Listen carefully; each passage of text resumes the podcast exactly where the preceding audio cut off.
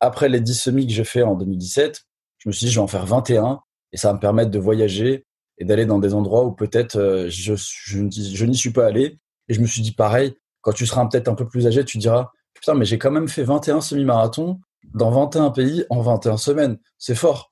Même si c'est un niveau amateur, je me, je me suis dit, c'est quelque chose qui, qui me restera euh, en tête et, et je serai marqué euh, là-dessus. Bon, je réfléchis un tout petit peu et puis je me dis, allez, fuck off, il faut le faire. Il faut courir la muraille de Chine. Et là, je vais encore plus loin et je me dis, non, mais attends, Zach, t'es un peu débile. T'aimes les challenges débiles?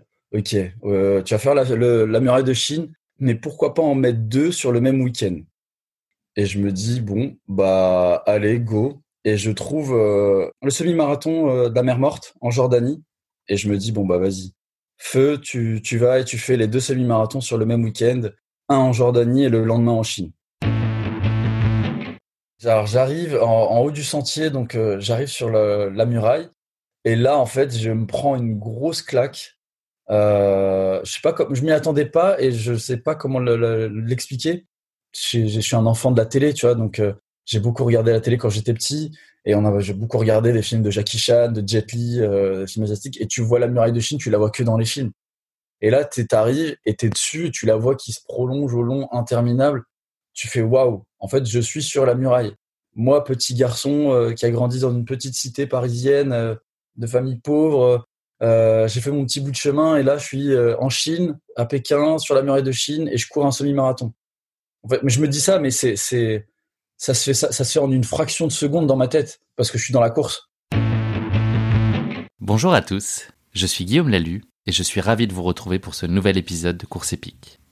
Vous commencez à le savoir, mais pour les nouveaux auditeurs qui me font le plaisir d'avoir découvert Course épique récemment, n'oubliez pas de vous abonner à ce podcast sur les différentes plateformes d'écoute pour être sûr de ne manquer aucun épisode.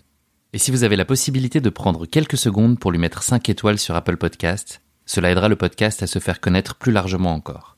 Course épique, c'est comme la course à pied, c'est encore meilleur quand on le partage.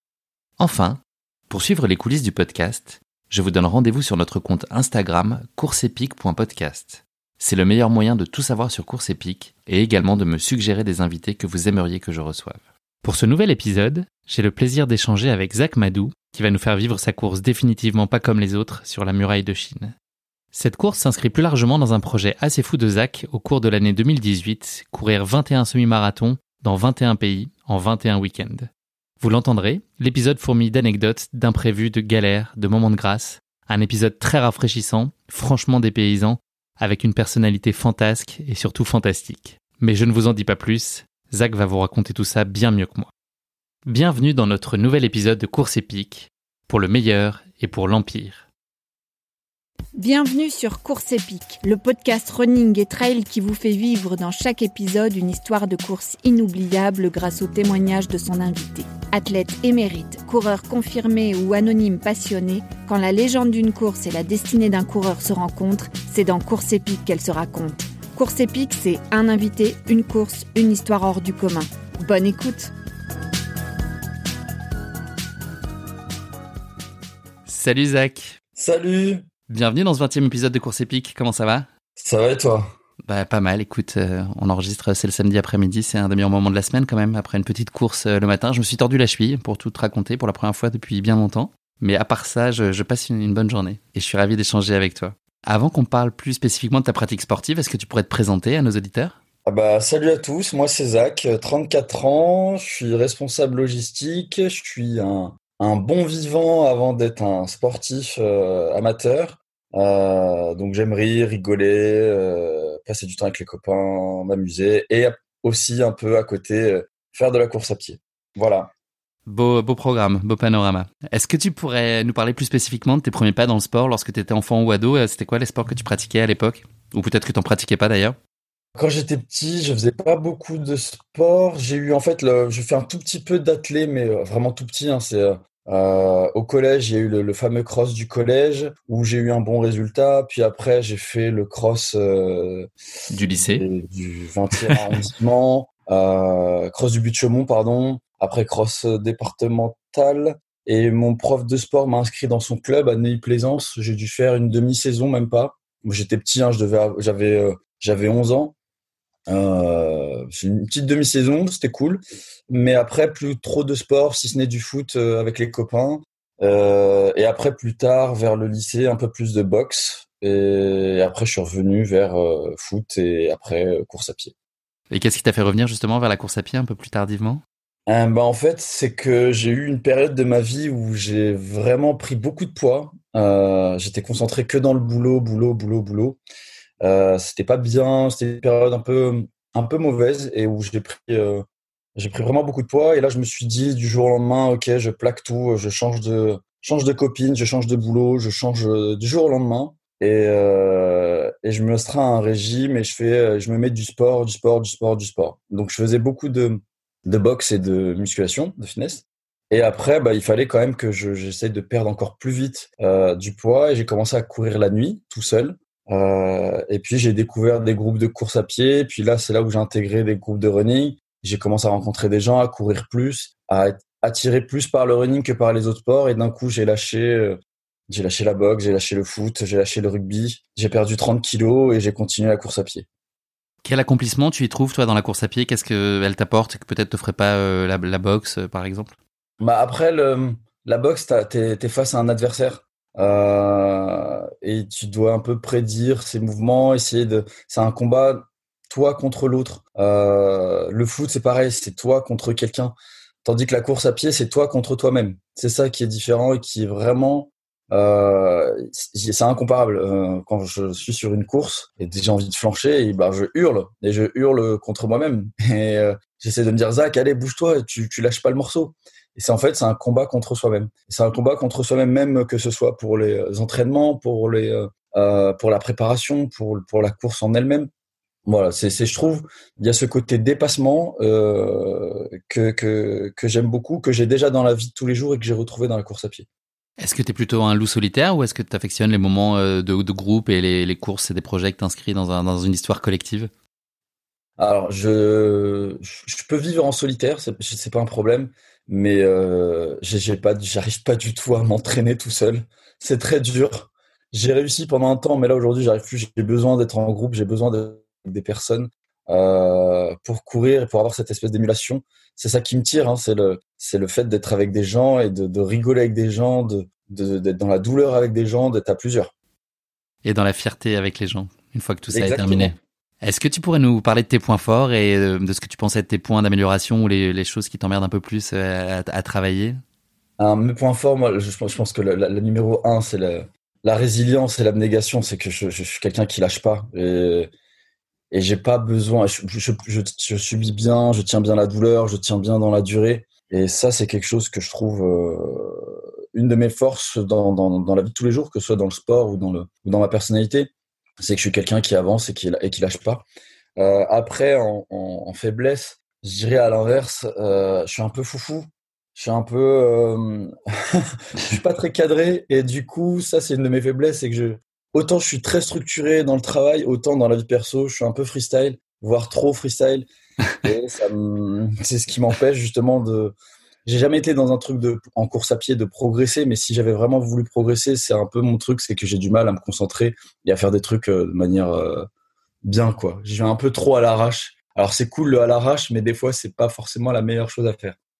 Est-ce que tu peux nous dire euh, la place qu'occupe la course à pied aujourd'hui dans ta vie et comment tu, tu l'orchestres avec tes impératifs de boulot Tu parlais de tes potes et des sorties, etc. Quelle place elle tient aujourd'hui la course à pied dans ta vie? Bah, ça a été vraiment évolutif parce qu'en fait, la course à pied, comme j'ai dit, c'était un peu au début, c'était pour perdre du poids. Puis après, c'était, euh, on, je faisais un run avec des copains avant de, boire une bière. Et au final, au final le, run et la course à pied rentrent progressivement et devient une partie, euh, une partie entière de, ta vie. Et du coup, bah, j'ai perdu des potes, j'ai perdu des gens euh, parce qu'ils ne comprenaient pas aussi que la course à pied fait partie de moi et je ne peux plus enlever la course à pied. Du coup, là aujourd'hui, j'ai un peu de mal à m'entraîner avec les euh, avec le contexte actuel, mais euh, c'est clair que la course à pied, je, le, je, je suis obligé maintenant et je l'aurai toujours au, autour de moi. Et ça va conditionner euh, les relations futures que je vais avoir avec des gens, le, les métiers que je vais que je vais potentiellement faire. J'arrive pas encore à m'entraîner le matin ou le soir comme je voudrais, mais voilà, c'est quelque chose. Je suis, j'aurai la course à pied quoi qu'il arrive toute ma vie, même à 60 ans, j'irai, j'irai m'aligner sur des 10 km pour courir et, et avoir cette sensation d'accrocher un dossard sur ma poitrine. C'est beau. c'est vrai. C'est vrai. C'est vrai. Génial. Bon bah écoute, merci beaucoup pour cette euh, présentation Zach. On va passer désormais à notre euh, redoutable séquence de la basket chinoise. C'est un portrait chinois version sportif qui n'aura jamais aussi bien porté son nom qu'aujourd'hui, puisqu'on va parler de ton semi à la, muraille de Chine. Première question de cette basket chinoise, euh, si tu étais un personnage fictif, qui serait-il et pourquoi? Euh, Alors moi je serais, je, je, serais Tintin. Je sais pas pourquoi. je, pour moi c'est Tintin. C'est j'ai grandi avec Tintin et c'est quelqu'un qui, qui est toujours dans, dans, des aventures et qui recule pas. Il est toujours en train d'avancer. Bon, a, pour le côté Milou, non, moi j'aime mes avoir un petit un meilleur ami chien, c'est pas trop mon truc, mais j'adore le côté il va de l'avant, il vit des choses et, et moi c'est ce que j'essaye de faire au quotidien, c'est d'essayer d'aller de l'avant et d'essayer de vivre des aventures. Et, euh, et c'est pour ça que Tintin, je trouve c'est vraiment le personnage qui a des valeurs et qui et auquel j'ai pensé. Et qui a bien exploré effectivement comme toi tu vas avoir l'occasion de nous le raconter, euh, explorer le monde c'est quelque chose qui te tient particulièrement à cœur. Donc si tu étais un animal, ce serait pas nécessairement Milou, euh, mais peut-être un autre animal. euh, alors en animal, je serais. Hésité entre deux, mais euh, je pense que celui qui sera euh, dans duquel je suis le plus proche, c'est le caméléon. Euh, pour ceux qui me connaissent, je suis vraiment quelqu'un qui peut, je peux me fondre dans n'importe quel environnement. Et j'ai plusieurs entre guillemets pas personnalités, mais j'ai plusieurs facettes. Donc je vais avoir le sportif, je vais avoir le fêtard, je vais avoir le le, le, responsable logistique, donc le, le, manager. Je vais avoir le père de famille, parce que j'ai un petit garçon. Je vais avoir le, euh, plusieurs rôles et plusieurs casquettes. Et du coup, je bascule entre tous ces personnages comme un caméléon. Donc c'est de l'intelligence émotionnelle aussi, ta capacité à comprendre l'environnement et, euh, et à appuyer sur ta facette la plus adaptée au contexte. Ouais. Exactement. Et enfin, est-ce qu'il y a un sportif ou une sportive qui t'inspire ou qui suscite un, un respect particulier chez toi? Bah, il y en a plusieurs. Après, le, je, je, je, quand j'ai regardé là récemment euh, et même avant, avant que, avant de regarder le documentaire, mais Michael Jordan, c'est vraiment fort. C'est, ouais. j'ai revu tout ce qu'il a fait, euh, les années au Chicago Bulls. Après, quand il quitte, qu'il prend sa retraite, qu'il revient en force, il avait une mentalité, il avait un charisme, il arrivait à, à, à faire que les gens se, se, se, se donnent pour lui. Donc euh, Michael Jordan restera pour moi l'un des plus grands euh, sportifs que j'aurais connu. Et puis j'ai eu la chance de le voir à Paris, donc ça, ça, ça, ajoute un petit plus. C'est un leader incroyable. C'est pour ceux qui ont eu la chance de voir le documentaire là sur Netflix. Il est assez étonnant. Enfin, ce, ce leadership, c'est quand même assez exceptionnel. C'est lui qui porte à bout de bras une équipe et donc il faut une pression de dingue à, tous ses coéquipiers évidemment qui sentent. Bah, c'est difficile de sentir à la hauteur quand on quand on joue et coexiste avec un, un tel joueur, mais c'est sûr qu'il les a tirés vers le haut et qu'il a porté les Bulls à lui tout seul. Exact. Et je pense que le docu, après, effectivement, lui donne une, une version très positive de lui. Je pense qu'il était quand même euh, très compliqué euh, à vivre euh, au quotidien. Enfin, le niveau d'exigence est, de toute façon pas compatible avec une, une, très grande empathie. Et au contraire, on a plutôt envie de pousser les, les gens dans leur retranchement pour les emmener plus haut. Mais je pense qu'ils ont tous beaucoup appris à ses côtés, en tout cas. C'est ça. En tout cas, je, je, partage aussi beaucoup de, de fascination. j'avais, j'avais moi aussi mon t-shirt des Chicago Bulls quand j'avais 15 ans. Voilà, ça a été assez marquant dans, dans ma jeunesse. Non, mais là, j'ai voulu m'acheter un maillot, mais euh, c'est un peu trop cher pour moi, là. Il y a une petite enflammade sur les, sur les prix, effectivement. Exactement. Merci beaucoup, Zach. Et on va maintenant parler de ta course épique, le semi-marathon de la muraille de Chine. Pour donner quelques éléments de contexte à nos auditeurs, les différentes courses de la Grande Muraille se déroulent sur un parcours varié qui combine des trois sentiers, des petits villages et bien sûr la Grande Muraille de Chine, c'est quand même l'intérêt de la course, avec ses sections de montée et de descente plutôt abruptes. Euh, il y a trois distances qui sont proposées aux coureurs, le marathon, le semi et la fun run qui est un peu plus courte qui fait 8 km et demi. Et ces trois courses se tiennent en partie sur la muraille de Chine, l'une des sept nouvelles merveilles du monde, un impressionnant vestige historique âgé de 2500 ans. Le tronçon sur lequel toi tu as plus particulièrement couru a été construit pendant la dynastie Ping vers 1368. C'est toi qui me l'as appris quand on a préparé cet entretien. Euh, L'ensemble des sections de la Grande Muraille construites à travers l'histoire se déploient sur une longueur totale de plus de 21 000 km et de nos jours ne subsistent que quelques centaines de kilomètres de murs que les visiteurs peuvent aller admirer. Le marathon euh, est réputé être l'un des plus exigeants au monde et réunit chaque année 2500 coureurs venus de 60 pays. Pour la petite histoire, le parcours du marathon compte 5164 marches. Euh, J'ai pas trouvé le chiffre officiel sur les nombres de marches du semi-marathon auquel toi tu as participé, euh, mais on peut imaginer qu'il y en a aussi un certain nombre et probablement trop, comme tu ne vas pas manquer de nous le confirmer, je pense, un peu plus tard dans, dans notre histoire, Zach. Bien qu'il s'agisse de course officielle, il s'agit avant tout de relever le défi et de se dire qu'on va vivre une aventure exceptionnelle plutôt que de chercher à y faire un chrono, la nature même du parcours ne le permettant pas vraiment. Vous l'aurez compris, tu t'es donc frotté Zach à un semi-marathon, certes dans un décor exceptionnel, mais qui ne s'annonce pas franchement comme une partie de plaisir. Avant que tu ne partages avec nous le récit de ta course épique, petit passage obligé par notre rubrique La question qui pique de course épique, une question gentiment piège que je pose à chacun de mes invités. Je l'ai dit un peu plus tôt, la muraille de Chine fait partie des sept nouvelles merveilles du monde. Je t'ai concocté, Zach, une petite sélection de sept lieux emblématiques de notre planète. À toi de me dire s'ils font oui ou non partie de la prestigieuse liste des sept nouvelles merveilles du monde. T'es prêt? Yes, vas-y. J'étais pas prêt, mais ah, allez, on y va. T'as le droit de regarder Google d'un œil en même temps que. Non, c'est Allez, au feeling. Le temple d'Angkor Wat au Cambodge. Euh, oui. Ça commence bien, c'est non. te, perds pas le moral. Ça, mais ça... sûr, mais je sais pas pourquoi ma bouche a dit oui. Et ben, j'ai eu un, une fraction de seconde, j'ai dit mais non, mais c'est pas grave, allez oui. Ah, c'est pas grave, tu vas te refaire, j'en suis sûr. Euh, plus dur, le Puy du Fou. Ah non. Non, évidemment. C'est une bonne réponse. Euh, le Taj Mahal en Inde. Oui. C'est une bonne réponse, Zach. Tu es revenu au sommet. Euh, l'île de Pâques au Chili. L'île de Pâques, euh, non. C'est une bonne réponse. la Tour Eiffel. La Tour Eiffel, ah, j'ai l'impression que c'est un piège. je dirais oui, quand même.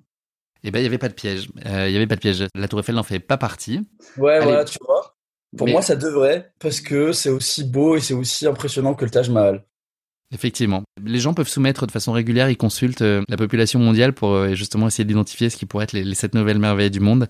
Euh, et je pense que beaucoup de Français ont d'humilité pour que la Tour Eiffel rejoigne le, palmarès. Avant-dernière proposition, le, Colisée en Italie. Le Colisée, j'aurais envie de dire non, mais je vais dire oui. Eh bien, tu as bien fait de suivre ton instinct, c'est la bonne réponse. Et la dernière proposition sur les sept, le Machu Picchu au Pérou. Le Machu Picchu, euh... ah, ah, ah, ah, le Machu Picchu, allez, oui.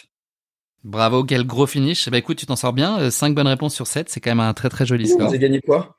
Eh ben, t'as gagné ton dossard pour euh, le prochain, le prochain semi-marathon de, de, Montmartre. Voilà. qui n'a pas encore été créé, mais que je, je m'empressais d'aller déposer et créer pour te, pouvoir te filer un de ça. Avec plaisir. Bravo Zach en tout cas, 5 euh, sur 7, c'est un joli score. Allez, fini pour cette euh, petit exercice cérébral. On enfile le short et les chaussures de running pour embarquer avec toi dans ta course épique en Chine à l'occasion du semi-marathon de la Grande Muraille 2018. Avant de partager plus particulièrement avec nous cette course, est-ce que tu pourrais nous parler du projet sportif très particulier que tu as entrepris euh, l'année de tes 30 ans? Yes, en fait, on était en juin Juin 2017, j'avais déjà eu 30 ans, mais euh, j'avais perdu mon boulot, je venais de me séparer de ma copine. Euh, et puis, je me suis un peu réfugié dans le sport. Et je me suis dit, bah tiens, vas-y, il faut que je trouve un truc fun à faire pour me rester, pour rester un peu actif, parce que je sentais que je devenais euh, un, un, un, mec inutile, avachi sur son canapé. Et je me suis dit, si je ferais pas 30 courses, 30 médailles pour mes 30 ans. Et du coup, je décide ça en juin. Et euh, j'ai à peu près 3-4 mois pour me faire des courses tous les week-ends, tous les formats, euh, pour atteindre les, les 30 médailles. Euh, du coup, au début, je me suis dit, bon, bah, je vais faire du 5, du 10, euh, de tout ce qui est possible. Après, j'ai commencé à voir des, des formats que je connaissais pas et je me suis dit, bon, bah, tiens, je vais intégrer, euh, je vais faire une course sur chaque distance. Je vais faire 5, 10, semi, euh, triathlon, course d'obstacles et marathon. Donc, euh, un marathon pour la, la 30e médaille. Et après, je me suis retrouvé au mois d'août sans course. Et du coup, j'ai vu une copine qui partait faire le semi Dublin et j'étais euh, j'étais j'étais là, waouh, attends, il y a des semis à l'étranger. J'y connaissais rien du tout. Hein. Elle fait mais oui, mais t'as qu'à venir et tout. Donc j'ai fait ah putain, mais vas-y, je vais prendre je prends mon dossard et je te suis. Et trois jours après, j'allais à Dublin et je faisais le, le semi de Dublin. Et du coup, c'est comme ça que j'ai vu des courses à l'étranger et je me suis dit bah vas-y, je vais rajouter euh, des petits semis un peu comme ça euh, à droite à gauche en Europe dans le challenge des 30 ans 30 médailles et j'ai réussi à tenir l'objectif. Bon, c'était c'était un peu euh, sport. Je sais qu'il y a un week-end où j'ai fait euh, cinq courses entre Paris et Londres, euh, mais c'était trop fun. Et, et j'ai fini avec 30e course, 30e médaille, le marathon de Valence. Bon, je l'ai raté, mais... Qu'est-ce que tu appelles raté Ce que j'appelle raté Non, mais ça compte pas. J'ai dit, hein, je suis un bon vivant, donc j'ai beaucoup picolé ce week-end, ce qui est débile avant un marathon. je l'ai raté, j'ai fait 3h00 38. D'accord, tu visais en dessous des 3 heures? Ouais, je voulais faire premier marathon, je voulais faire 2,58, 2,59, euh, sans prépa, sans entraînement. Je voulais faire un peu, euh, un peu le truc freestyle. Et euh, je l'ai tenu jusqu'à ce que j'ai eu une petite crampe qui m'a fait perdre quelques secondes pendant la course parce que j'avais trop picolé la veille. Bon, voilà, c'est un peu débile, mais, mais c'est Zach, c'est tout moi. C'est le sport et le fun en même temps. C'est quand même très honorable, 3 heures pour un premier marathon? Ouais, mais je suis quand même déçu. Là, je suis obligé d'en refaire un. si je refais un, faut que je, je, le ferai proprement avec une, une vraie prépa. Euh, pour justement ne pas euh, rester sur 3h00, mais essayer d'aller chercher 2h48, euh, quelque chose comme ça.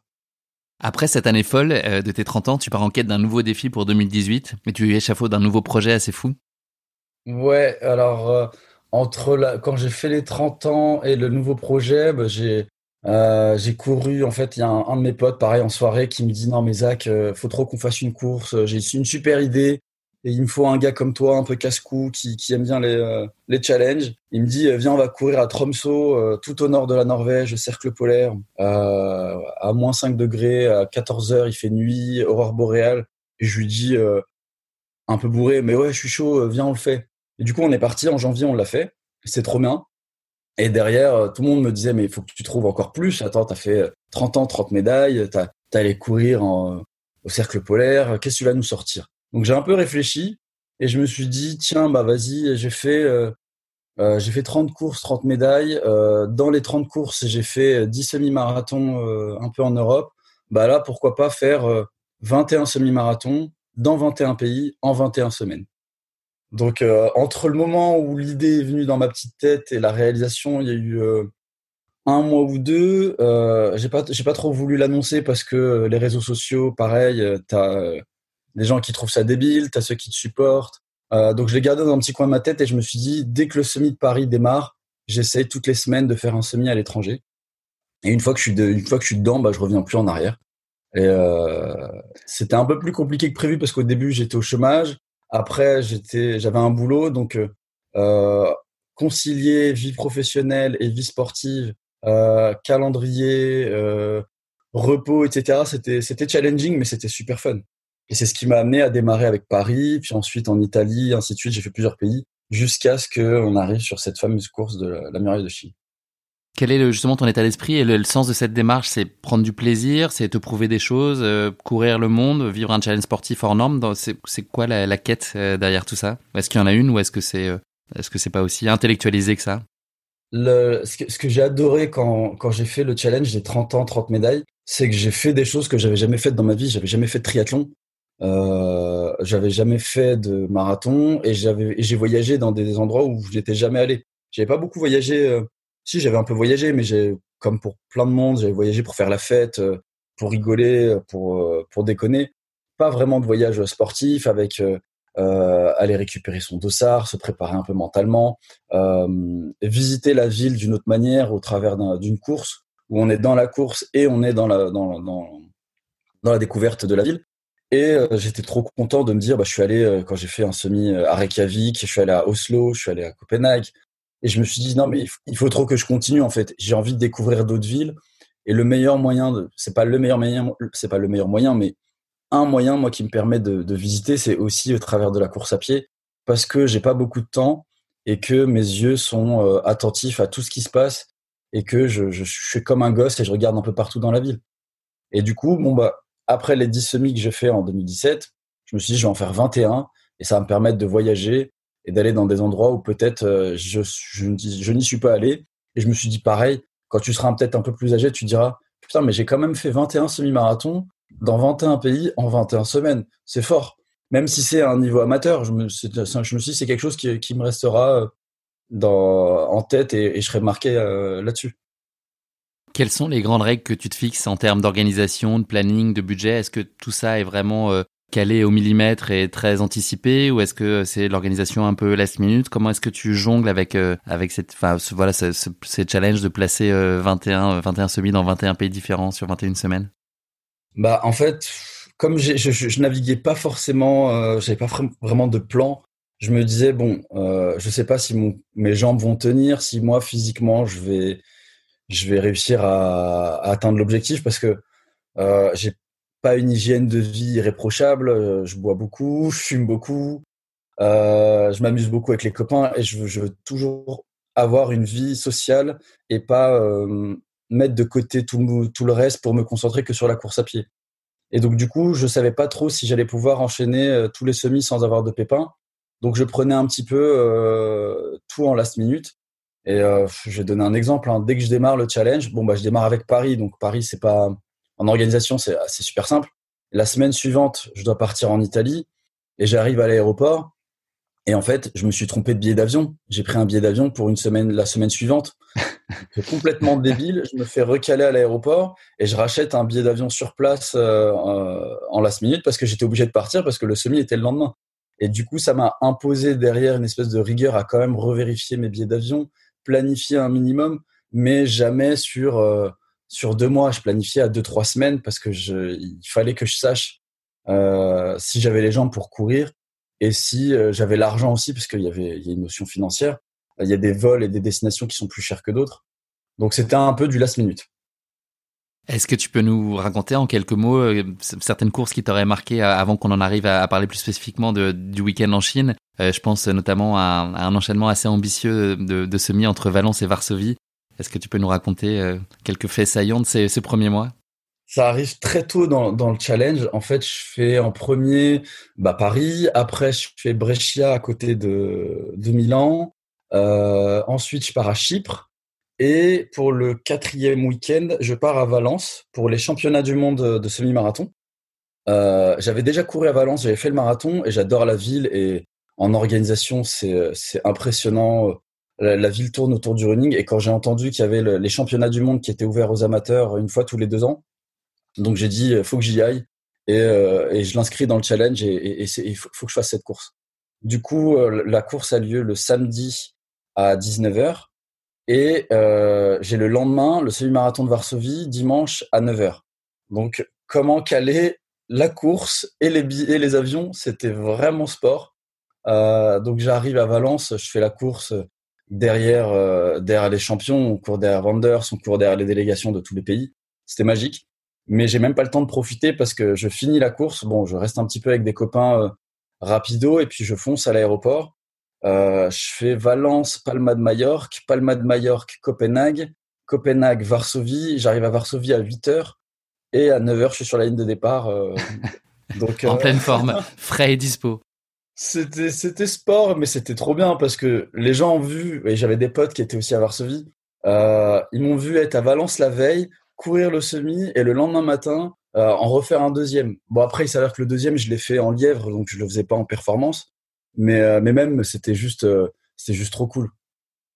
Est-ce que ton entourage te suit? Enfin, ils sont au taquet et ils te suivent week-end après week-end? Est-ce que tu partages ah, sur les réseaux sociaux ou non? Tu, tu gardes ah, tout ça secret? Pour eux, je suis un ovni. Je suis pas issu d'une famille qui qui est dans dans, dans l'univers sportif. Euh, ils me disent juste mais pourquoi tu payes pour aller courir? C'est quoi l'objectif? Ça n'a pas de sens. Tu peux courir gratuitement dans la rue euh, en bas de chez toi. Donc ils ont jamais vraiment euh, compris jusqu'à ce qu'un jour en fait euh, ma mère reçoit une copine chez elle et puis son gamin voit une photo de moi et dit mais tata c'est Zach c'est ton fils qui court partout dans le monde? Elle dit d'où tu connais Zach? Et puis là elle commence à comprendre qu'en fait il y a quelques personnes qui me suivaient un petit peu et que euh, ce que je fais c'est pas anodin. Mais euh, mais non, ils m'ont jamais vraiment soutenu. Hein. pour eux, quand ils me voyaient partir le week-end, ils me disaient encore, mais tu vas pas t'arrêter. Je dis bah non, je vais pas m'arrêter. C'est encore comme ça pendant trois mois. Tu t'es pas fait déshériter, rassure-moi. Non, mais il y, a, pas grand-chose à hériter. ok. Et, et comment est-ce que tu entends parler du semi-marathon de la muraille de Chine? Bah alors en fait, pendant le challenge, j'ai eu une grosse force. J'ai les copains qui, euh, il y avait plein de potes qui me disaient ah j'ai trouvé un dossard pour le semi de de telle ville, j'ai trouvé une course à tel endroit, etc. Donc euh, tout le temps on m'envoyait plein d'idées et je faisais ah trop bien, je vas-y je le note, je le garde dans un coin parce que le planning était évolutif. Euh, il y a un moment je décide de faire une course et quand je vais pour prendre le dossard, bah la course est complète donc je dois me rabattre sur sur une autre ville. Et là bizarrement bah, je tombe sur une pub sur Facebook, une pub running euh, une pub Red Bull qui parle des courses les plus incroyables euh, à faire dans le monde. Et euh, dans le dans l'article, il y a quatre ou cinq courses. Il y a l'Antarctique, il y a euh, course safari au Kenya et il y a la muraille de Chine. Et je me dis putain la muraille de Chine, ça doit être trop stylé. Euh, et je regarde, je me renseigne un petit peu pour voir combien ça coûte parce que j'ai regardé toutes les courses. La course safari, c'était 2500 dollars, je crois. L'Antarctique, 15 000 euros. Et je regarde la muraille de Chine, j'arrive, je tombe sur un site et je vois 400 dollars le dossard seul, sans package, sans voyage, etc. Je me dis ah ouais, déjà c'est c'est plus abordable que les autres et c'est jouable. Je regarde le calendrier 15 avril, je me dis non mais ça rentre directement dans mon planning quoi. C'est je peux le caler. Bon, c'est dans un mois. Euh, faut que je me coordonne, mais c'est jouable. Et du coup, moi, je réfléchis un tout petit peu et puis je me dis, allez, fuck off, il faut le faire. Euh, il faut courir la muraille de Chine. Il faut. L'année dernière, tu as couru, euh, tu as fait euh, des courses un peu partout. Tu t'es fait aussi un petit semi-marathon euh, au cercle polaire. Donc pourquoi pas faire un semi-marathon sur la muraille de Chine. Et là, je vais encore plus loin et je me dis, non, mais attends, Zach, t'es un peu débile. T'aimes les challenges débiles? Ok, euh, tu vas faire la, muraille de Chine, mais pourquoi pas en mettre deux sur le même week-end? Et je me dis, bon, bah, allez, go. Et je trouve, euh, y a pareil, c'était sur, euh, c'était pas sur ce site. Si c'est possible que ce soit sur le même site. le semi-marathon de la mer Morte en Jordanie, au point le plus émergé sur Terre qui est également dans le même week-end que la muraille de Chine. Et je me dis, bon, bah vas-y, feu, tu, tu vas et tu fais les deux semi-marathons sur le même week-end, un en Jordanie et le lendemain en Chine. Comme c'est juste à côté, c'est dommage de s'en priver, effectivement, de pas enchaîner les deux. ouais, c'est 7000 km entre les deux. C'est sur, sur le chemin. C'est ça. J'étais un peu. Euh, c'était un peu compliqué quand même pour, euh, pour matcher tous les billets d'avion. Euh, mais je m'étais dit, quitte à faire un truc de fou, autant, autant aller jusqu'au bout et faire un truc hors norme. Donc tu pars euh, le jeudi soir euh, du bureau comme d'hab, sauf que là, euh, tu as en tête d'aller faire cet enchaînement. Est-ce que tu peux nous raconter donc la première partie de ce week-end à Amman et, cette aventure en Jordanie en, préambule à, ton aventure sur la muraille de Chine? Bah alors moi je pars du boulot, personne ne sait que je vais en Jordanie et en Chine et que je reviens lundi quoi. même presque personne dans mon entourage est au courant. Je l'ai dit qu'à une seule personne parce qu'au début c'était j'avais peur de pas réussir à avoir les visas, les, euh, les billets, etc. Bon, j'ai réussi à tout avoir euh, J-2 avant le, avant le vol, j'ai réussi à tout choper, visa en express et tout.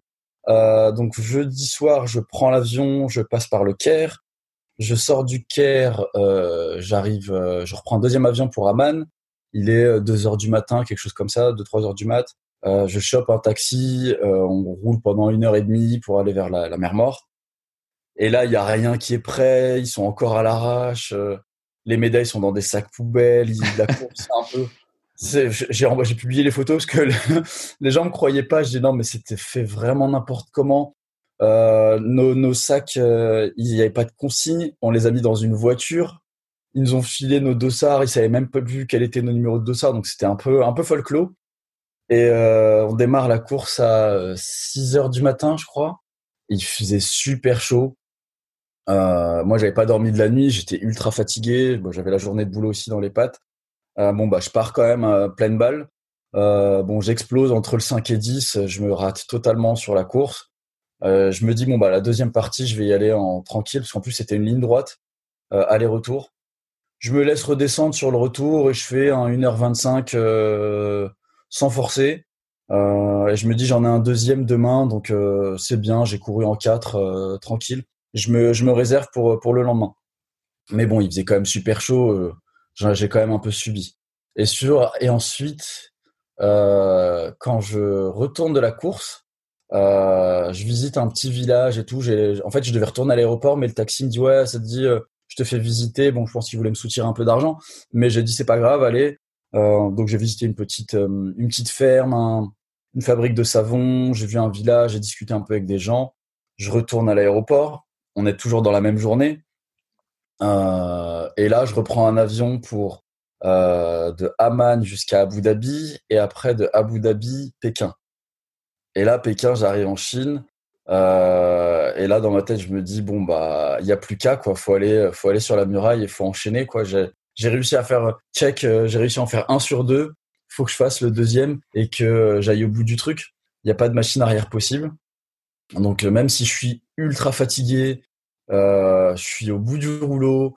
Je me force aussi un peu euh, à visiter euh, la ville, même si j'ai pas beaucoup de temps. J'ai quelques heures devant moi, donc je visite quelques temples, quelques lieux emblématiques de Pékin, le stade olympique.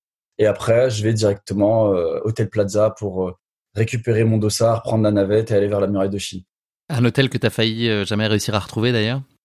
Ouais, mais en fait, là, je te fais un, condensé parce que j'ai eu tellement de galères sur ce week-end entre toutes les fois où je me fais arrêter euh, à l'aéroport parce que en Jordanie, on m'arrête, j'ai un visa américain sur mon passeport, donc on me pose des questions. En Chine, on m'arrête parce que on voit que je viens que pour 24 heures, donc c'est suspect, donc je me faisais arrêter tout le temps. J'avais des galères de, de taxi parce que en Chine, ils sont pas très accueillants, ils te regardent, ils veulent pas te prendre, ils, ils te parlent pas ou ils ont un peu rien à foutre de ta gueule.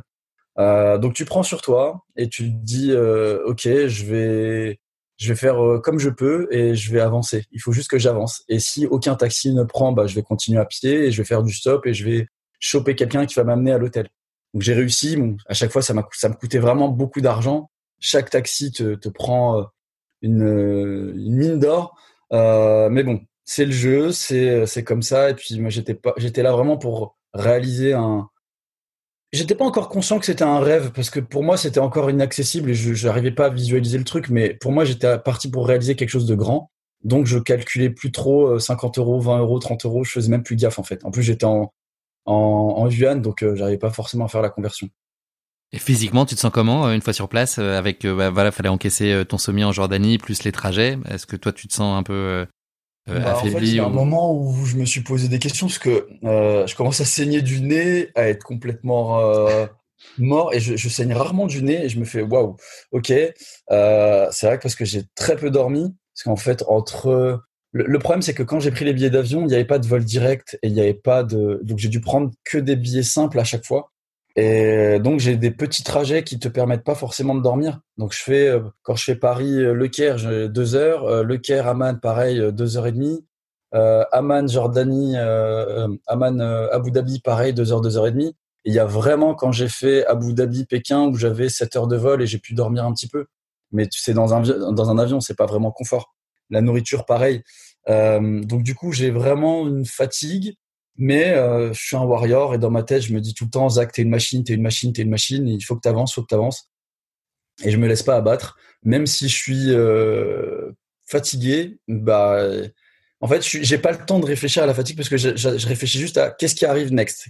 Ok, là l'étape c'est j'arrive à l'hôtel, euh, je prends mon dossard, qu'est-ce qu'il y a après, qu'est-ce qu'il y a après, et je suis tout le temps en train de me dire, ok, qu'est-ce, quelle est l'étape suivante, et je me laisse pas le temps, même si je suis vraiment complètement fatigué. Tu arrives sur le départ de la course après environ deux heures de quart et tu commences à faire tes premières gammes et là ton échauffement va prendre une drôle de tournure. Ouais, c'est ça. Euh, euh, j'arrive, il y a plein de monde, euh, il y a des touristes, il y a des coureurs. il il faut compter, je crois, un millier de, à peu près 900 participants sur la course. une grande partie étant sur le 10 km. je crois qu'il devait y avoir 100 entre 100 et 200 sur le marathon à peu près euh, entre 200 400 je crois sur le, le, semi et tout le reste sur le 10K. Donc il y a vraiment beaucoup de monde. Et euh, moi je suis là, je sais pas trop comment me positionner, où je peux commencer à faire des échauffements, euh, essayer de m'étirer un petit peu pour pas avoir de crampes. Et je commence à faire des petites gammes. Et là il y a un type qui vient me voir et qui euh, et qui m'arrête et qui me dit, euh, bon je comprends pas le, le, chinois, mais qui me fait des signes, qui me demande s'il peut faire une photo. Je lui dis ok, je comprends pas trop sa démarche, mais euh, pas de problème, allez viens, bah on fait un selfie. Et là, il y a une deuxième personne qui arrive. Et pareil, qui me demande euh, une photo. Bah, moi, je me laisse porter par le truc. Je me dis, c'est des, c'est des Asiates. Ils n'ont pas forcément vu beaucoup d'Occidentaux. J'en sais rien. Je, me, je réfléchis pas trop. Et ni une ni deux, bah là, il y a une queue qui commence à se faire. Et en fait, il y a des gens qui font la queue pour venir se prendre en photo avec moi. Donc, je comprends pas. Je me dis, mais euh, j'ai zappé quelque chose ou je pense que le fait de me voir en débardeur, en, en pom pom short, euh, euh, j'avais j'étais en tenue de, de runner. Ils sont juste dire que j'étais un athlète euh, connu puisque de montrer, de faire mes échauffements euh, propres. Et là, il y a une queue qui se fait et les gens se viennent à côté de moi et se prennent en selfie les uns après les autres. Jusqu'à ce qu'il y ait des gens de l'organisation qui viennent autour de moi aussi et se prendre en photo. Je mais c'est pas possible, c'est quoi cette histoire? T'as dû halluciner Ouais, mais ça, ça m'a poursuivi jusqu'à la ligne de départ en fait, parce que à un moment, j'en ai, il reste quand même pas beaucoup de temps. il faut quand même que je m'échauffe un petit peu. Donc j'arrive à m'esquiver et, je vois que le monde se, dirige vers la ligne de départ. Donc je fonce sur la ligne de départ pour être un peu devant. Là en fait, je pensais que ça allait s'arrêter, mais même les types devant, ils sortaient des perches à selfie et ils prenaient en photo autour de moi et ils me disaient ouais fais des signes et tout, regarde-moi machin, serre-moi la main. Euh, donc moi je me prends au jeu, je me dis bon allez, euh, c'est fun, c'est marrant et puis c'est dans la continuité du challenge. Sauf que il y a un moment, il y a un drone qui descend et là, je me dis non, ça va trop loin. Il y a un drone qui arrive, qui se met devant nous. Et euh, tu as des gens de l'organisation qui me disent de faire le, le V de la victoire avec mes doigts, avec, euh, avec, ma main. Donc je, mets mon bras devant, yeah, avec, euh, avec le, petit, le petit signe. Donc ils sont tous en train d'applaudir. Je fais putain, mais c'est bizarre, mais ok, c'est pas grave, allez, go. Et je regarde un peu autour de moi et je me dis, mais attends, est-ce que autour de moi, il y a que des personnes euh, qui se prennent en photo, donc un peu des, des coureurs lambda ou, ou pas performance. Et en fait, je vois des trailers qui en ont rien à foutre de ma gueule, qui eux sont concentrés sur leur départ aussi. Je me dis, ah, ça me rassure, je vais pouvoir peut-être m'accrocher à des gens. Est-ce que toi, tu as des ambitions particulières sur la course? Est-ce que tu as, euh, si ce n'est profiter, est-ce que tu as un objectif de perf? Bah, alors en fait, toutes mes courses, je pars pour un objectif de perf, mais c'est débile. Hein. C'est-à-dire, euh, à chaque fois, je me dis, bon, bah vas-y, je vise une 19 et je me rate tout le temps. Non, en vrai, j'ai arrêté. Au début, j'avais des objectifs de performance. Et j'ai très bien compris qu'en faisant des semis tous les week-ends, euh, voire deux semis par week-end, c'était impossible de faire de la performance. C'était impossible d'avoir du repos. Euh, donc euh, j'ai zappé le, côté perf. Après, je suis quelqu'un de, de, de, compétitif et pour moi, c'est hors de question de courir une course sans donner le maximum. Donc même quand je dis, quand Jordanie, je me suis un peu laissé traîner, je courais quand même à, une allure assez soutenue. C'est juste que je me suis pas fait forcément violence à aller au bout du bout de, de ce que j'avais à l'intérieur. Donc là, clairement, même sur la ligne de départ, je pars pour tout donner. Je vise pas un classement, mais je vise juste euh, euh donner le, max de moi-même pour pour pas avoir de regrets, me dire ah t'aurais pu aller plus vite, ou t'aurais pu faire ci, ou t'aurais pu faire ça. C'est pour ça que j'arrive sur la course. J'ai pas de téléphone, j'ai pas d'appareil photo, j'ai rien. Euh, je pars même pas du principe que je vais me faire une photo sur la muraille. Je pars pour courir. Noble noble objectif effectivement. Est-ce que tu peux nous donner une idée du décor qui t'entoure, qu'on puisse un peu euh, se projeter, imaginer euh, quel est le contexte à ce moment-là? Est-ce que les conditions météo, pareil, est-ce que on est euh, quasiment fin de printemps? Comment sont les conditions à ce moment-là? Ah ben il fait chaud, il fait chaud, il fait vraiment chaud. Et puis là où on arrive, en fait, le car nous dépose, il nous dépose sur une route. On n'est pas directement sur la muraille. En fait, il y a 2-3 kilomètres de route. Après, il y a un kilomètre de petite marche, un espèce de petit sentier qui nous amène vers la muraille. Et c'est de là où après on sera sur la muraille. On a cinq bornes euh, euh, pures sur la muraille de Chine. Euh, donc au début, moi je suis là, je vois pas forcément de muraille, je sais pas trop. je vois une route. Donc on est sur une espèce de colline. Euh, faudrait que je, faudrait que j'envoie des photos, mais on est dans une espèce de colline, un, peu comme tu vois, t'as plein de cars qui s'arrêtent, comme une aire d'autoroute. Ouais, on va dire ça comme ça, une aire d'autoroute, avec plein de cars, des endroits pour manger, un, comme un espèce de petit restaurant, mais c'est pas un restaurant, c'est un endroit pour changer et tout. Donc au début, je visualise pas forcément la muraille, je vois juste qu'on est énormément de monde et euh, avec une arche gigantesque. Et là, on nous explique qu'il va falloir descendre, courir la route en descendant, et après, ça va remonter et on va aller vers la muraille de Chine. Donc à ce moment-là, le paysage me, me dit rien. Je, je suis pas encore conscient de la course. Je, je sais pas comment, à quelle sauce je vais être mangé en fait. Donc le départ est donné et tu démarres en fanfare, un peu trop peut-être? Ouais. En fait, comme il y a beaucoup de monde et je fais même même je fais tout le temps cette erreur d'aller trop vite, mais là euh, là j'ai fait le c'était le summum. Euh, je crois que mon, mon meilleur semi c'est en 3,43 3,45 d'allure euh, que j'avais fait à ce moment-là.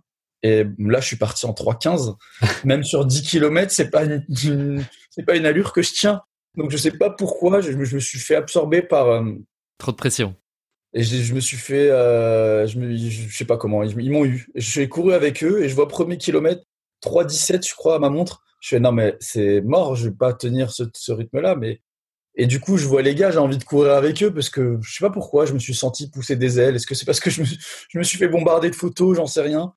Donc le deuxième kilomètre, je, je lève la voilure, mais euh, je suis quand même toujours en 3,30. Euh, donc c'est quand même très très très très rapide pour pour mon niveau. Alors j'ai un niveau amateur, hein, donc euh, je sais que pour certains c'est c'est c'est c'est pas grand chose. Ben à mon niveau, ouais, 3,30 sur semi, c'est c'est costaud. Euh, et j'arrive kilomètre 3 premier ravito. Euh, je m'arrête euh, pour boire parce que je suis déjà épuisé en fait. Donc, je prends une petite pause, je vois, je laisse des coureurs passer devant moi. Là, on monte vers le kilomètre 4. Euh, il y a des petites marches. Et en fait, c'est là où je suis au bout du rouleau. J'ai complètement raté mon début de course. Euh, je me suis troué totalement. Et là, je me fais doubler par une vingtaine de coureurs. Euh, je sais pas trop qu'est-ce qui se passe. Je me dis mais comment t'as pu être aussi con pour te cramer sur les deux premiers kilomètres? Donc j'essaie de reprendre mon énergie en montant les marches. Et de toute façon, sur les marches, tu peux pas trop aller vite. Mais ceux-là, c'était des petites marches, donc ça allait. Et en fait, je dis allez, faut pas que tu lâches, t'avances. Tu poses pas de questions et tu donnes le max. Bon, tu vas encore en chier sur, sur 18 bornes, mais c'est comme ça. Et donc là, tu as un, premier grand moment de récompense qui est ton arrivée sur la muraille? Ah, J'arrive en, haut du sentier, donc euh, j'arrive sur la muraille. Et là, en fait, je me prends une grosse claque. Euh, je sais pas comme je m'y attendais pas et je sais pas comment l'expliquer. Euh, je suis un enfant de la télé, tu vois, donc euh, j'ai beaucoup regardé la télé quand j'étais petit et on a j'ai beaucoup regardé des films de Jackie Chan, de Jet Li, euh, des films asiatiques et tu vois la muraille de Chine, tu la vois que dans les films. Et là, tu arrives et tu es dessus, et tu la vois qui se prolonge au long interminable. Tu fais waouh, en fait, je suis sur la muraille. Moi, petit garçon euh, qui a grandi dans une petite cité parisienne euh, de famille pauvre, euh, j'ai fait mon petit bout de chemin et là, je suis en Chine, à Pékin, sur la muraille de Chine et je cours un semi-marathon. En fait, mais je me dis ça, mais c'est, c'est, ça se fait, ça, ça se fait en une fraction de seconde dans ma tête parce que je suis dans la course, que je peux pas m'arrêter. Mais j'ai ce petit instant où je me prends une petite gifle euh, d'une fraction de seconde et je me dis allez, il faut que tu y ailles. Il faut que tu let's go, on attaque. Sauf que là, j'attaque la partie la plus dure. Donc là, c'est les premiers kilomètres sur la muraille, en gros, entre à partir du kilomètre 4 jusqu'au kilomètre 7-8, c'est ça? C'est ça, c'est toute la partie sur la muraille, en fait. C'est moi je, moi, je pensais que c'était une course. Et en fait, c'est monter, descendre des marches. Euh, il y a énormément de marches. Les marches n'ont pas la même taille parce que ça a été fait exprès pour pas que les envahisseurs puissent euh, conquérir la muraille facilement. Donc tu peux même pas avoir une espèce de régularité quand tu montes ou tu descends des marches. Donc c'était vraiment dur. Euh, je vois ma montre, les allures ne veulent plus rien dire. Je suis en 20 au kilomètre, ce truc que je n'avais jamais vu de ma vie. Donc il y a un moment où je monte des marches à quatre pattes. J'ai de la chance, j'ai des gants. Euh, j'ai eu des gants euh, avant la course par une américaine qui m'a filé des gants. Je la remercierai jamais assez. Euh, donc je portais des gants à ce moment-là et ça me permettait de monter les marches avec les mains à quatre pattes et de descendre sans me poser de questions, de m'aider des rebords. Après, il y a des portions où il n'y a pas de rebord justement. Et en fait, tu fais super gaffe où tu cours, où tu mets les pieds, parce que si tu te rates, tu tombes dans le vide. Donc, il y a des passages où il faut vraiment pas faire le malin. Tu peux pas forcément aller super vite. Mais après, c'est, indescriptible. C'était sur la muraille, tu montes, tu descends, tu montes, tu descends. Tu as des passages où tu as énormément de marches. Tu arrives dans des espèces de mini, de mini tours où c'est tellement étroit que le passage est uniquement pour une seule personne. Et donc, euh, tu avances un peu dans le noir. Après, tu ressors de la, petite tour et tu redescends des marches, sur mon démarche. Non, c'est vraiment, c'est vraiment oufissime. Donc, tout ça jusqu'à kilomètre, euh, ouais, à peu près 8-9. Euh, et là, là, ce qui est assez étonnant, euh, quand tu m'en as parlé, quand on a eu un échange préliminaire à cet entretien, tu, en fait, vous évoluez au milieu des gens, quoi. La, muraille est pas du tout coupée, il y a du public.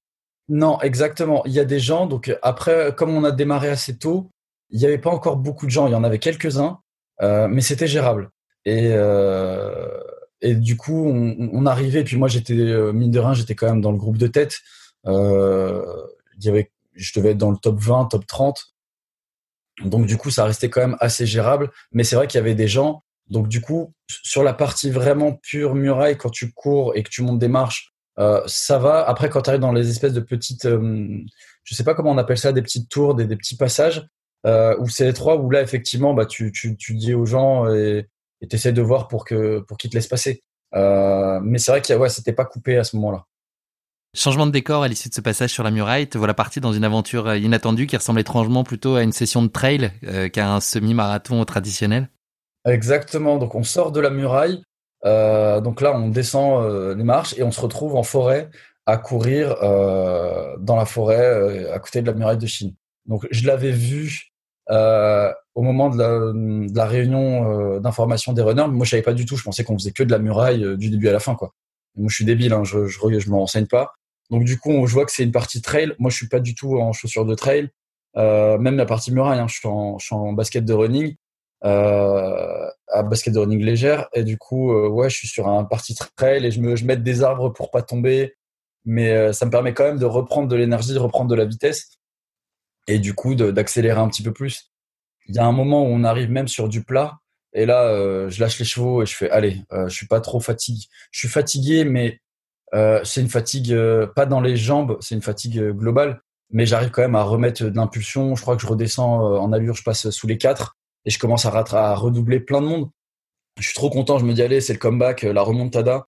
Donc redonne le max et, grappille la moindre seconde que tu peux sur la, petite portion de plaque que tu vas avoir. Parce qu'après, quand tu vas retourner sur la muraille, ça va être compliqué. Du coup, je passe le 10 ou le 10 ou le 11, je passe, je crois, en 1h20 ou 1h25. Je me dis, c'est une catastrophe. 10 km, 1h25. Il me faut presque, c'est presque une heure de plus euh, qu'un 10K classique. Euh, mais bon, c'est comme ça, c'est une course complètement différente. En 1h25, moi j'ai déjà terminé un semi-marathon normalement, mais bon à, l'issue de ce passage euh, trail et, du plat qui t'a permis de te relancer, euh, tu te livres un, un, duel à couteau tiré, on peut le dire, avec un, coureur anglais, et puis tu, rejoins la muraille finalement pour le, trajet retour.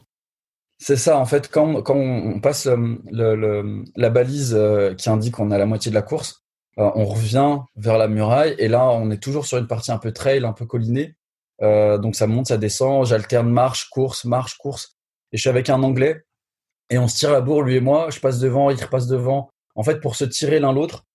Euh, et du coup, euh, il me dit come on, moi je lui dis allez, don't give up. Voilà, donc on, est tous les deux. Et euh, jusqu'à ce qu'on arrive sur la muraille, on rattrape aussi d'autres coureurs. Et, après sur la muraille, moi je remets un petit coup de, un petit coup d'accélérateur. Et là, je sais que c'est le chemin du retour. Donc du coup, c'est un peu, c'est un peu particulier parce que tu sais que tu as fait le plus dur et t'as fait euh, plus de la moitié. Donc du coup, tu dis pas c'est bientôt la fin de la course, tu dis merde, je vais bientôt quitter la muraille et je reviendrai peut-être pas ici avant très très longtemps. Donc il faut que j'arrive quand même à, à, être dans ma course et à profiter de, de chaque instant quoi. C'est pas évident. Et oui, donc tu dis en gros, enfin dans l'allée tu découvrais euh, le début de la course, et donc sur cette, cette phase de retour, tu essaies d'en profiter un peu plus, mais finalement euh, l'exercice s'avère pas tellement réalisable? Bah après sur le retour, en fait, il y a, y a, plusieurs choses, c'est que tu as les touristes, tu as tous les coureurs qui sont eux sur leur phase allée de leur course. Euh, et, donc du coup c'est encore plus dangereux parce que la muraille n'est pas extensible donc euh, forcément il y a des passages où c'est un peu technique euh, et tu te dis j'ai pas trop envie de regarder mes pieds non plus parce qu'il faut que je regarde les paysages donc il y a 15 000 trucs à faire en même temps sur 4-5 bornes donc et ça passe pas vite mais ça passe relativement tu es obligé d'enchaîner donc euh, je regarde un peu partout, euh, j'absorbe euh, l'énergie de la muraille, j'absorbe les, images, les paysages, et en même temps, je suis en train de hurler comme un dingue en criant sorry, sorry, chiché, chiché. Je dis merci en chinois pour que les gens se poussent parce que je suis dans ma course aussi et que je veux donner le max. Et du coup, euh, j'arrête pas de hurler comme un barjot. Les gens se décalent, ils applaudissent, ils me laissent passer. Euh, là, moi, je rattrape, euh, j'arrive à doubler plein de plein d'autres runners parce que j'ai des gants. Ça, c'est vraiment le point positif, c'est que moi, je, je dévalais les marches euh, euh avec les mains pour pour je m'appuyais des parois. Euh, alors que les gars, ils avaient, t'avais certains avec des bâtons, t'en avais certains qui allaient un peu moins vite. Mais mais du coup, je suis dans ma course, je suis à fond.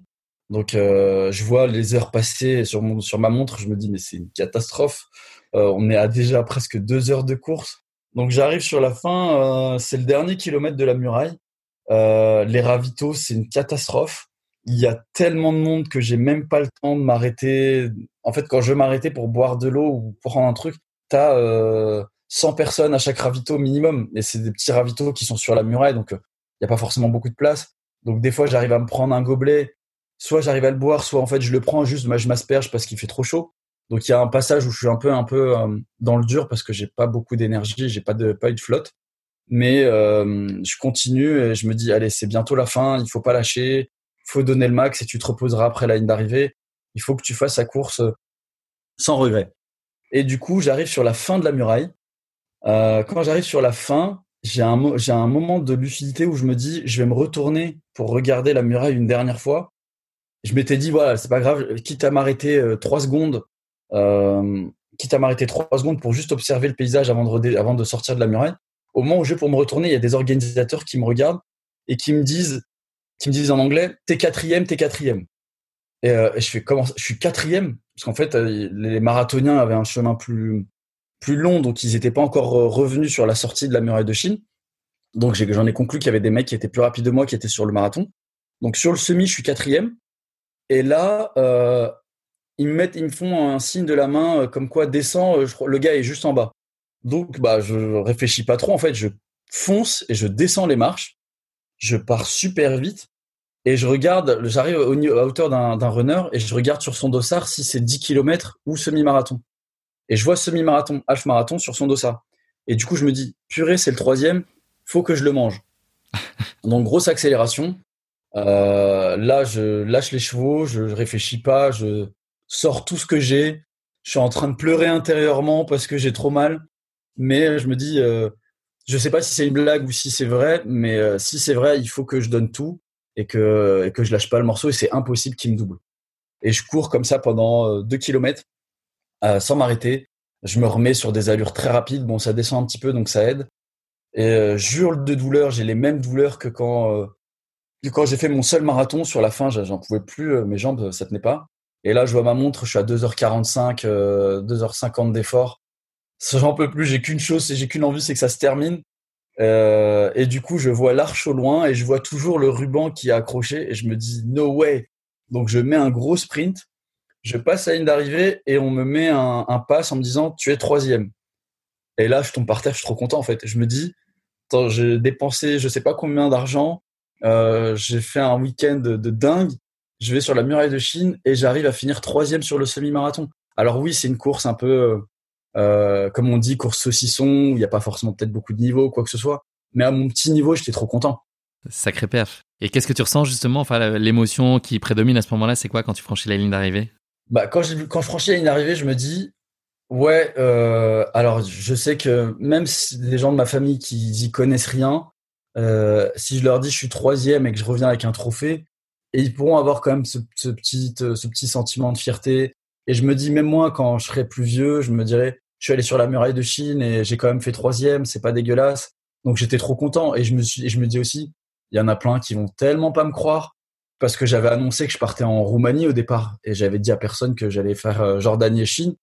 Je me suis dit quand je vais balancer ce truc, ils vont me dire c'est complètement Ça va faire son petit effet. Ouais. Mais du coup, j'ai pas trop le temps parce qu'en fait, euh, je suis, je suis millimétré au niveau du temps et donc je vais euh, à la zone de massage pour me rafistoler. J'ai trop mal aux jambes, j'en peux, plus. Et, euh, et j'attends juste qu'on donne les résultats parce qu'en fait, euh, moi, je dois retourner à Pékin et puis après reprendre mon avion pour Paris. Donc, j'ai pas trop le temps.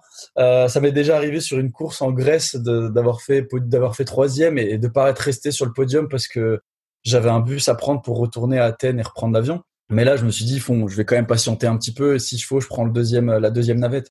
Donc euh, là, c'est cool. Les coureurs, euh, il y a de plus en plus de coureurs qui, qui passent à ligne d'arrivée et on commence le protocole de, euh, de remise des prix. Et donc, j'entends j'entends mon nom qui est appelé. Bon, ils, ils, savent pas trop dire mon nom de famille, ils l'écorchent un petit peu. Ouais, c'est pas grave. Euh, et au moment d'aller sur, sur scène euh, pour récupérer nos trophées et monter sur le podium, là, on nous amène dans un petit coin et on nous dit tenez, euh, mettez ces vêtements. Du coup, je comprends pas trop ce qui se passe. Et en fait, on me donne un survêt rouge, un pantalon et une veste avec le drapeau de la Chine.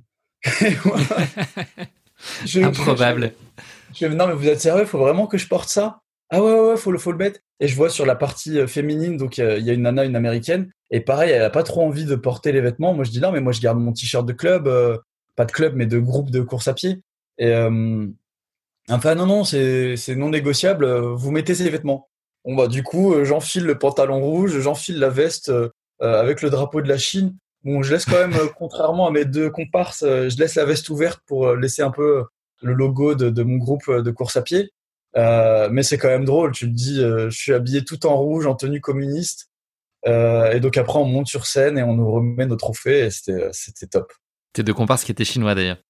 Ouais, exactement. Est-ce que tu peux nous parler de ton trajet retour puisque l'élan de popularité qui t'a entouré sur la ligne de départ s'est pas vraiment arrêté sur tout ton, chemin retour et les vols intérieurs? Ouais, en fait, j'ai gardé la tenue. Donc, euh, en fait, j'étais trop mort surtout. j'étais au bout de ma vie. Euh, j'ai presque pas dormi. Je suis complètement claqué. Mais je me dis, je l'ai fait, je l'ai fait, je l'ai fait, je l'ai fait, et j'arrête pas de me dire ça dans ma tête. Mais bon, du coup, je reprends le quart euh, pour retourner à Pékin et j'ai autour du cou, j'ai ma médaille, j'ai euh, le pass écrit en chinois avec, euh, moi je reconnais juste sur le pass, il y a le chiffre 3. Bon, j'en conclus que c'est écrit troisième position semi-marathon de la muraille de Chine. et j'ai mon trophée dans la main, mon sac à dos. Donc je dois arriver à Pékin, récupérer mon sac à dos que j'ai laissé à l'hôtel et après retourner à l'aéroport. Et là, en fait, les gens qui m'ont totalement ignoré à l'aller euh, et qui me dévisageaient un petit peu parce que j'étais occidental, etc.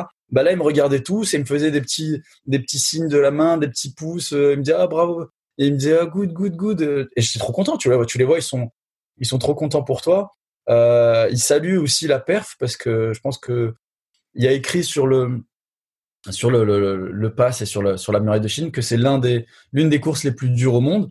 Donc j'étais content d'avoir ce petit euh, cette petite reconnaissance euh, de people euh, autour de moi. Et puis je prends l'avion, je fais Pékin, Chengdu.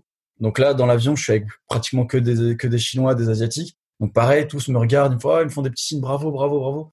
Et là, en fait, quand je fais Chengdu, Paris, là, c'est l'effet inverse, où justement, dans l'avion, tu as beaucoup de Français, et tu vois les Français qui te regardent un peu bizarrement.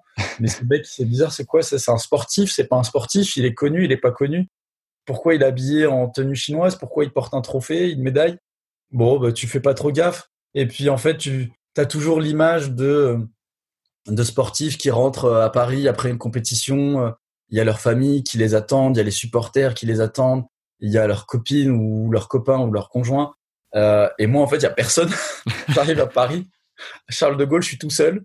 Et, euh, et je me dis, c'est la loose quand même. Personne n'est là, personne ne courant, personne pour me féliciter. Et je vais aux toilettes de l'aéroport, je me change, je me remets en tenue de civil. Et il est 7 heures du matin et je prends mon sac à dos, RERB, euh, Gare du Nord, et je retourne bosser. Et j'arrive au boulot à 9 heures. Et euh, j'arrive au boulot à 9 heures et puis on me dit, bah Zach, euh, alors c'était bien ton week-end parce que j'avais comme j'avais posé mon vendredi. Je suis ouais, bah j'étais en Jordanie, j'étais en Chine, sur la muraille de Chine, c'était cool. Et toi, c'était bien. Et du coup, tout le monde me regarde comme ça en me disant, bah, de foutre de notre gueule. Je fais, non, non, c'est vrai. Et là, je montre une photo. Il me fait, mais t'es un malade. Genre là, t'étais hier. Donc là, hier, t'étais en Chine. Je fais, oui, j'étais en Chine. Donc là, je redescends de l'avion, là. Il me dit, mais c'est les 24 heures, c'est débile, t'es fou. Pourquoi t'as fait ça? Bah, j'ai fait le semi-marathon. Ah bon? Je fais, en plus, je finis troisième. Non, mais t'es complètement dingue. Et voilà, c'est comme ça qu'après, il y a plein de gens qui, qui m'ont pris pour un fou parce que je suis le seul mec à faire euh, Paris, Jordanie, Jordanie, Pékin et revenir euh, tout ça sur un week-end. Comme si de rien n'était. Génial. Et euh, a posteriori, est-ce qu'il y a des, enfin, qu'est-ce qui t'a paru le plus difficile à gérer sur la course? Euh, Le plus sur la course en elle-même, euh, c'est la gestion de, de, de, l'effort. Je, je, je, suis pas trailer, donc moi j'ai jamais bouffé vraiment de D+. Et ça, c'est quelque chose qu'il faut que je travaille. Faut que je travaille la côte, faut que je travaille. Faut aussi que j'achète un équipement. Ça, c'est mon gros défaut. C'est que j'ai fait plusieurs trails. C'est pas la première fois. Même après, quand j'ai refait d'autres courses, je minimise l'équipement parce que je me dis c'est bon, je suis pas un trailer, je fais de la course à pied, je vais aller avec mes, mes running. Euh, alors qu'en fait, il faut des vrais baskets parce que sinon tu te casses la gueule euh, une fois sur deux. Et c'est débile. Il faut que je commence à investir dans un équipement et euh, à préparer un petit peu plus euh, des courses avec euh, du dénivelé. Est-ce qu'il y a une image que tu retiens plus particulièrement de cette course à un moment, une émotion qui prédomine? Si tu devais retenir une chose Ouais, bah la claque que j'ai prise sur la muraille. Et en fait, c'est même quand je me remate des films aujourd'hui que je vois la muraille de Chine, j'arrive pas à me dire, en fait, j'y étais. C'est ça le truc qui. C'est même là quand tu quand quand on s'est contacté, je suis retourné sur le site et j'ai découvert des nouvelles photos que j'avais jamais vues. Euh, et j'étais trop content parce que j'avais pas de photos, j'en avais très peu. J'avais j'avais réussi à trouver une photo de course et j'avais la photo que je, que j'ai du podium qui a été faite avec mon portable. Et là, je suis allé sur le site et j'ai réussi à trouver des nouvelles photos que j'avais jamais vues. Je suis trop content parce que j'ai euh, j'ai ces images qui montrent que j'ai été sur la muraille, qui montrent aussi un peu la difficulté de la course parce que elle est pas évidente. Mais euh, ouais, j'ai cette petite baffe que je me prends quand je suis en haut et que je regarde euh, au loin et que c'est tu vois le mur qui ne se termine pas, qui se finit jamais. Tu te dis c'est impressionnant. Qu'est-ce que cette course, elle t'a appris sur toi? Est-ce qu'elle a changé des choses dans ton rapport à la course à pied, euh, dans ta confiance? Enfin, est-ce qu'il y a eu un avant et un après? Elle m'a confirmé que j'étais fou en fait. Hein, vraiment, parce que je sais pas si je peux dire ça, mais euh, ça m'a coûté beaucoup d'argent. Je sais pas pourquoi je l'ai fait, mais je crois que ça a ouvert une espèce de vanne où derrière je me suis dit, euh, ça a biaisé un peu ma relation euh, euh, avec les courses Là, le, le dossard coûtait 400 euh, dollars. La Jordanie, le dossard coûtait 100 dollars. Donc, tu en, es déjà presque à 500 euros. Euh, rajoute euh, j'ai pris six avions sur le week-end. j'ai pris un, un, hôtel pour poser mes affaires. J'ai mangé quelques petits trucs. Donc, j'en ai eu pour entre 2000 et 2500 euros le week-end. C'est énorme pour, pour deux jours. C'est plus que mon salaire. et du coup, tu te dis, est-ce que c'était intelligent de faire ça ou pas? Je regrette pas parce que c'était une expérience unique et, je me dirais il y a, y peu de fous en France ou sur Terre capables de faire ce truc que j'ai fait euh, sur un week-end. Donc je regrette pas, mais après derrière ça, j'ai refait une course euh, l'année dernière en Sibérie et là le dossard était beaucoup plus cher. Donc euh, et le truc c'est que comme j'ai fait la muraille de Chine et que j'ai payé beaucoup d'argent, j'arrive à me dire bon bah c'est quand même moins cher que la muraille de Chine donc je me le fais quand même ou c'est dans le même ordre d'idée. Et ça a changé un petit peu ma perception de coût du dossard, euh, coût du voyage. Bon, même si euh, je suis pas millionnaire, j'ai un salaire comme tout le monde et que j'ai des factures à payer, donc je peux plus, je peux pas me permettre de faire ça tous les ans. Mais voilà, la, relation euh, argent course et, et folie, euh, je sais plus pareil. J'ai regardé derrière pour faire des courses. Il y a des courses où tu dois t'enfuir d'une forêt amazonienne où on te drop quelque part. Il y a des courses dans des safaris où tu cours au milieu des lions et des animaux. Donc maintenant, je, je cherche toujours des, des trucs un peu plus farfelus, un peu plus fous à faire. Et euh, est-ce que c'est une course que tu envisages de refaire un jour ou est-ce que tu, tu, veux graver à jamais cette première fois sur la muraille de Chine et que de toute façon la fois d'après sera forcément euh, différente ou moins bien et que tu préfères euh, rester sur ce souvenir mémorable? Alors je sais pas parce que je, pour être honnête j'étais un peu déçu de la Chine en, en, en elle-même entre la pollution, le, les gens, l'insalubrité. Il y, a pas mal de choses qui m'ont pas forcément plu euh, en Chine. Euh, mais c'est vrai que idéalement, j'aimerais bien y retourner un jour avec euh, mes enfants pour faire la course ou pour marcher, j'en sais rien. Mais euh, c'est quelque chose que moi, j'ai pas eu ce, ce côté euh, partage de souvenirs avec mes parents. On a très peu de choses qu'on a partagées et encore moins des voyages ou des week-ends. Et du coup, c'est quelque chose que je vais essayer de corriger et pouvoir amener mes enfants dans des lieux un peu, un peu atypiques. Et euh, pourquoi pas me dire, bah, aller sur la muraille de Chine et leur dire, bah voilà, votre père, il est venu là quand il avait euh, 31 ans et il a fait euh, le semi-marathon et il a fini troisième. À voir. Ok, bah écoute, merci beaucoup Zach d'avoir partagé avec nous cette course épique totalement incroyable et riche en rebondissements. Euh, on va parler un peu d'avenir maintenant. Est-ce que tu as un projet particulier en tête là pour l'année à venir ou une idée de course à laquelle tu voudrais absolument participer? Alors il y en a une que je devais faire euh, cette année en 2020 euh, que j'ai pas pu à cause du Covid, euh, que je garde dans un coin de ma tête pour 2021 ou 2022. C'est le semi-marathon de l'Everest. Donc euh, il y a un semi sur l'Everest. J'ai trouvé cette course, c'est une course dingue, encore plus folle que, que la muraille, je crois. Euh, donc il y a ascension de l'Everest, pas forcément jusqu'en haut des, des 8000 mètres, mais tu fais une partie de l'ascension, tu fais un semi-marathon sur l'Everest et tu redescends euh, de ton ascension. Euh, du coup, la course coûte euh, super cher, elle est super dure. Euh, mais c'est euh, pour moi c'est euh, le cran un peu encore au-dessus. J'ai fait la muraille de Chine, après j'ai couru sur le lac Baïkal en Sibérie et du coup là je me dis au-dessus du lac Baïkal bah il y a l'Everest et après on verra ce que je trouverai comme autre comme autre course intéressante. Mais ouais l'Everest c'est quelque chose que je veux faire.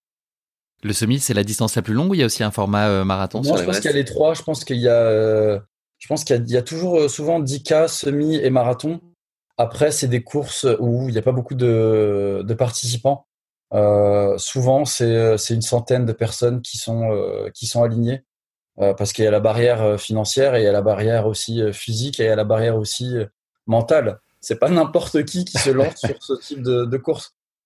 Mais c'est dans c'est le la grosse course, hormis faire des semis ou des courses dans Paris pour aller chercher des chronos, parce que là maintenant, bon, j'ai un peu fais des courses amateurs pour, euh, pour m'amuser. J'aimerais bien quand même m'entraîner, progresser et améliorer mes, mes performances. Donc euh, ça, c'est dans un coin, euh, la partie perf pour ici au niveau local et au niveau international, ouais, l'Everest, c'est quelque chose qui, qui me branche. Est-ce qu'à l'inverse, tu vois des limites où il y a des choses que tu t'interdis de faire ou que tu imagines jamais pouvoir accomplir? Euh, En limite, euh, bah mon, mon âge, j'ai 34 ans maintenant, donc euh, c'est un peu la loose. Je viens de passer master. Je suis plus senior. Euh... je sais pas, c'est bizarre. Un sacré cap. Ça change un peu mais ma perception de, de, de, de, la course à pied de mon niveau. Non, mais oui, j'ai plus le j'ai plus physique le même physique qu'avant. Je j'ai plus la même euh, la même énergie et puis même mentalement, je suis un peu moins un peu moins bon. Donc euh, les limites, je les je les vois là. Il faut je, peux plus faire ce que j'ai fait d'enchaîner euh, enchaîner 20 20 semis euh, en trois mois, faire faire deux courses dans le même week-end, trois courses sur trois jours c'était marrant, mais je le ferai plus. J'ai beaucoup de boulot, j'ai un autre rythme de vie aujourd'hui. À voir. S'il y a un truc fun euh, ou un truc à partager avec des copains ou en famille, euh, ouais, je me relancerai dans un truc euh, un peu périlleux. Mais là, je me focalise plus sur sur une seule course à, à préparer. Je te propose de conclure cet épisode non pas avec le mot de la fin, mais avec le motto de la fin, autrement dit la devise qui t'inspire ou qui te guide dans la vie. Est-ce que tu auras un motto à partager avec nous? Alors moi j'ai un j'ai un leitmotiv, euh, c'est que je veux ma ma vie soit pleine de souvenirs et pas d'objets. Et euh, donc en fait, je, je, c'est pour ça que je dépense de l'argent sur de sur des sur des trucs comme ça parce que quand je serai vieux, je, je m'en ficherais d'avoir le dernier iPhone ou la dernière télé ou la dernière paire de sneakers ou euh, ou la dernière paire de running à 350 euros. Non, je rigole. non, mais je veux. euh, L'objectif, c'est vraiment, moi, je veux vivre des expériences. Je viens d'un milieu très modeste et très, euh, très où on, on, est, on, reste dans son coin et on, on bouge pas, on fait pas de vagues et, et on n'apprend pas grand chose non plus. Donc, j'ai je, soif de culture, j'ai soif d'expérience, j'ai soif d'aventure. Et c'est pour ça que je veux remplir ma vie de souvenirs. Donc, euh, euh remplissez votre vie de, de souvenirs et pas d'objets et pas d'éléments matériels. Écoute Zach, c'est malheureusement déjà la fin de cet épisode. Merci beaucoup de nous, avoir fait vivre marche après marche cette course épique en or. Mais l'avantage c'est que tu as plein de courses épiques, donc je pense qu'on pourrait tout à fait imaginer faire un, épisode sur, sur, ton semi au lac Baïkal, sur le semi que tu as fait euh, à l'envers, on n'en a pas parlé. Euh, mais voilà, en tout cas c'est un puissant fond d'histoire euh, que tu pourrais partager avec nous. Donc on se recroisera probablement dans, un de ces épisodes. En tout cas, en t'écoutant raconter ce, ce, semi de la muraille de Chine, je dois t'avouer que ça m'a super chauffé pour m'y inscrire et j'imagine que je dois pas être le seul. Bravo en tout cas à toi pour cette troisième place euh, assez incroyable. Je voulais quand même savoir, est-ce qu'il t'arrive encore de mettre ta tenue de finisher ou elle reste bien au chaud dans ton placard? Non, je l'ai même plus en fait. oh non, sacrilège. tu peux pas faire ça. Je l'ai donné. Oh non. Non mais en fait, je, je fais beaucoup de courses. Donc du coup, euh, j'ai énormément de t-shirts. Je crois que chaque année, je, je, dois faire au moins par an, je dois faire euh, entre 50 et, et, et 60 ou 70 courses. Bon, pas, pas cette année parce que c'est une année exceptionnelle, mais je, je, fais toujours beaucoup de courses, donc toujours les t-shirts et les, les, vêtements, je les donne, euh, je les donne à des enfants euh, défavorisés. Euh, et du coup, la tenue, effectivement, je l'ai donnée. Euh, je me voyais pas marcher dans la rue avec un, un pantalon, une veste communiste à l'effigie du drapeau de la Chine. C'était un peu bizarre. je comprends. Bon, en tout cas, merci encore pour nos échanges, Zach. Je te souhaite beaucoup de bonheur pour la suite de tes aventures et je suis certain que les défis ne manqueront pas. voilà, c'était un plaisir d'échanger avec toi. Je te dis à très bientôt. Plaisir partagé. À bientôt. Salut, ciao, Zach. Ciao, merci. Merci à tous de nous avoir suivis. J'espère que cet épisode vous a plu. Pour ne manquer aucun épisode, n'oubliez pas de vous abonner sur les différentes plateformes de streaming. Et si le cœur vous en dit, n'hésitez pas à nous mettre le max d'étoiles sur iTunes, cela aidera Course Épique à se faire connaître plus largement encore. Merci et à très bientôt pour notre prochain épisode de Course Épique.